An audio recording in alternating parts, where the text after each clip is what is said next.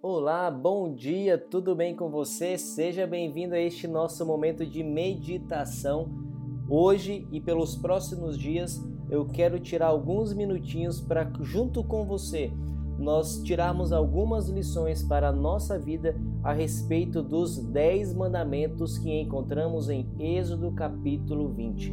No verso 1 é dito: Então falou Deus todas estas palavras. Comumente nós chamamos de os dez mandamentos, mas os judeus eles dizem as dez palavras, que é o que está no verso 1. Então falou Deus todas estas dez palavras. Eu quero que você seja levado a perceber que por trás de cada mandamento existem princípios universais e no primeiro mandamento que nós encontramos no verso 3 está o princípio da lealdade. Lealdade absoluta e irrestrita ao único Deus verdadeiro. Porque no verso 3 nós encontramos: Não terás outros deuses diante de mim. O que nós podemos perceber neste texto é que, quando nós voltamos para o período onde Israel estava para entrar na terra prometida em Canaã, eles estavam rodeados de muitas divindades pagãs e eles seriam tentados, como nós vemos no decorrer de toda a Bíblia, a adorarem aquelas divindades. O que Deus está dizendo para a nação israelita é: Eu sou único e vocês devem me colocar acima de todos os outros deuses. Os outros deuses não existem, mas nós somos constantemente tentados a colocarmos outras coisas no devido lugar que pertence exclusivamente a Deus. Nós não devemos entregar a nossa lealdade e a nossa devoção a outros deuses que na verdade não são deuses. E nós somos tentados a colocar no lugar supremo de maior importância na nossa vida outras coisas: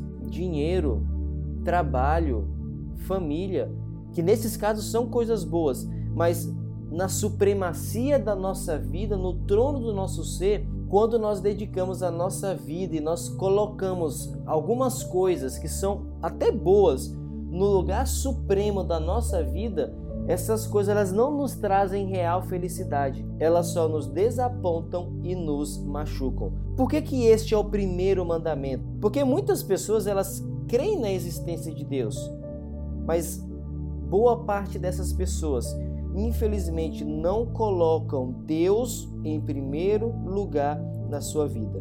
Se nós não dermos a Deus o seu devido lugar, se não fizermos dele o Senhor da nossa vida, os outros mandamentos, eles serão apenas regras morais, boas ideias, mas de fato não transformarão a nossa vida. Quando foi perguntado a Jesus qual é o maior mandamento, ele respondeu, citando Deuteronômio capítulo 6, verso 5: Amarás o Senhor teu Deus de todo o teu coração, e de toda a tua alma, e de todo o entendimento.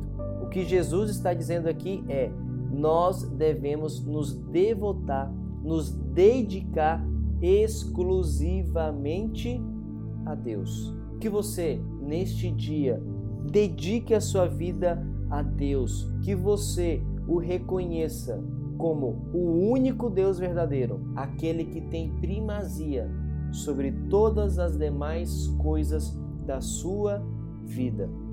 Eu quero orar com você neste momento.